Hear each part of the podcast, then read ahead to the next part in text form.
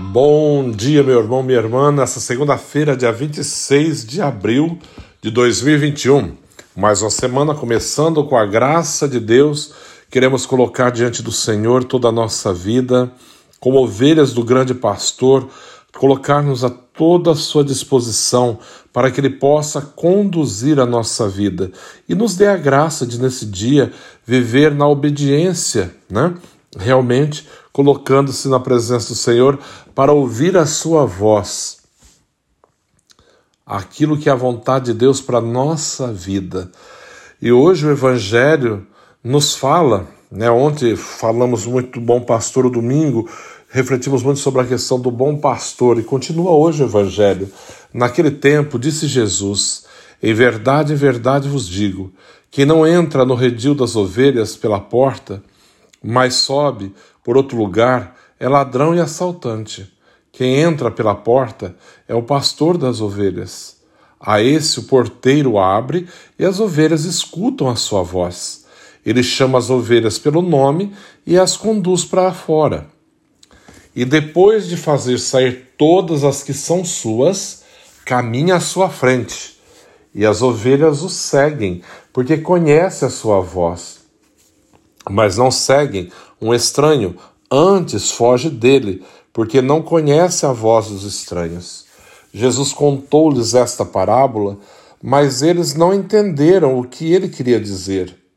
Então Jesus continuou: Em verdade, em verdade vos digo, eu sou a porta das ovelhas. Todos aqueles que vierem, vieram antes de mim, são ladrões e assaltantes. Mas as ovelhas não os escutaram. Eu sou a porta. Quem entrar por mim será salvo. Entrará e sairá e com, encontrará pastagem. O ladrão só vem para roubar, matar e destruir. Eu vim para que tenham vida e a tenham em abundância. Essa é a promessa do Senhor para nós. Eu vim para que todos tenham vida e que todos tenham vida plenamente, né? abundantemente. Mas essa questão de vida plena, abundante, tem uma, um, um porém aí. Teremos vida plena e abundante quando nós aprendemos a ouvir a voz do pastor que nos chama, quando temos em nós a obediência, quando temos em nós a atenção, né? prestamos atenção em tudo que Deus está nos mostrando. Quando estamos desatentos, desobedientes, nós não vamos encontrar essa vida que o próprio Jesus nos promete, uma vida e vida e abundância, né? vida plena, para aqueles que escutarem a tua voz, para aqueles que seguirem os seus passos. Lembra que as ovelhas só escutam a voz do pastor, o estranho não, porque elas não conhecem, antes ela foge. Nós também devemos aprender a fugir de toda situação que é pecado, de toda situação que é desordem na nossa vida, sair dessa situação para e permitir que o bom pastor realmente conduza a nossa vida, nos leve pelas mãos para as verdes pastagens, né? O que é as verdes pastagens? O que significa isso, né? Os verdes prados, né? A eternidade em Deus, a plenitude da vida da graça nele.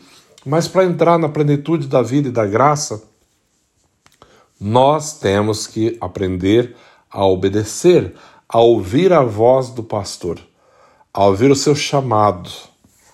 Dessa maneira, entraremos na plenitude da vida, na plenitude da graça. Mas é preciso ouvir a voz do pastor.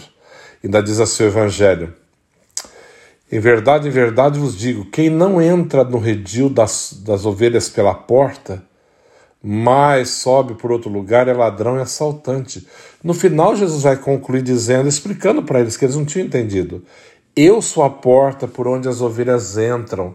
Quem entrar por mim encontrará a vida, e a vida plena. Todo aquele que entra, tenta entrar por outro lugar, pular, entrar pelo fundo de maneira disfarçada, são ladrões e assaltantes, salteadores, que não têm no coração a reta intenção.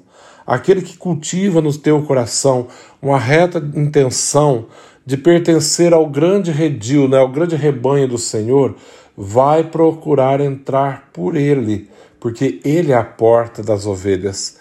É por ele que devemos entrar para entrar na vida eterna. É por ele que devemos entrar, caminhar nele, passar por ele para encontrar a vida, para encontrar as verdes pastagens, né? A plenitude da beleza, da graça que é Deus, mas nós precisamos estar atentos, rezar e obedecer, estar atento à voz do pastor que nos chama, fugir da cilada daqueles que nos enganam fugir de tudo aquilo que tenta assim mostrar um caminho muito fácil, uma vida assim que não é verdade, não é real, né? E abraçar realmente a fé, a fé verdadeira. Abraçar a fé, ouvir a voz do bom pastor que nos chama e seguir os seus passos. Todo aquele que escuta a voz de Deus não se arrepende, né? Eu gosto muito do Salmo 22, tem várias maneiras de ler, né, refrões que diz: O Senhor é meu pastor, nada me faltará. E também o outro: O Senhor é o pastor que me conduz, não me falta coisa alguma. Eu gosto muito dessa. O Senhor é o pastor que me conduz, não me falta coisa alguma. Nada nos faltaria se de fato nós obedecêssemos ao Senhor. Se de fato entendêssemos o que era, o que é obediência, o que é ouvir a voz do pastor? O que é seguir o teu comando? Mas às vezes entramos em situações embaraçosas, difíceis, por conta própria. Não que Deus queira isso, mas nós que procuramos, pela nossa própria desobediência, pela insistência no erro, acabamos assim fazendo experiências amargas pela própria desobediência, por fugir do comando do pastor, né? Porque achar que sabe muito, buscar a liberdade, as aventuras e se arrebenta todo. Não, não. Eu gosto sempre desse salmo. O Senhor é o pastor que me conduz, não me falta coisa alguma. E às vezes eu levo as pessoas aqui na igreja a refletir, né? Como a vida seria tão melhor se nós aprendêssemos a ouvir a voz de Deus, a obedecer a tua palavra, permitir que realmente Ele nos conduza. A vida seria mais fácil não estou dizendo que não vai ter dificuldade, vai, claro, porque aquele que abraça ah, o cristianismo abraça a cruz de Cristo e isso envolve sofrimento, envolve provações, envolve um monte de coisa. Mas o que eu estou dizendo, aquele que tem o Senhor como pastor da tua vida e confia nele, nada, nada pode vencê-lo, porque aquele que está ao seu lado é maior do que tudo. Deus é maior do que tudo. Se eu permito que Ele conduza a minha vida, nada me falta. O Senhor é o pastor que me conduz. Não me falta coisa alguma. Se de fato eu confio no Senhor e me abandono nele, nada me faltará, porque Ele proverá todas as coisas. Amém? O Senhor esteja convosco, Ele está no meio de nós. Abençoe-vos, Deus Todo-Poderoso, Pai, Filho, Espírito Santo. Amém. Um bom dia a todos e uma ótima semana. Deus abençoe.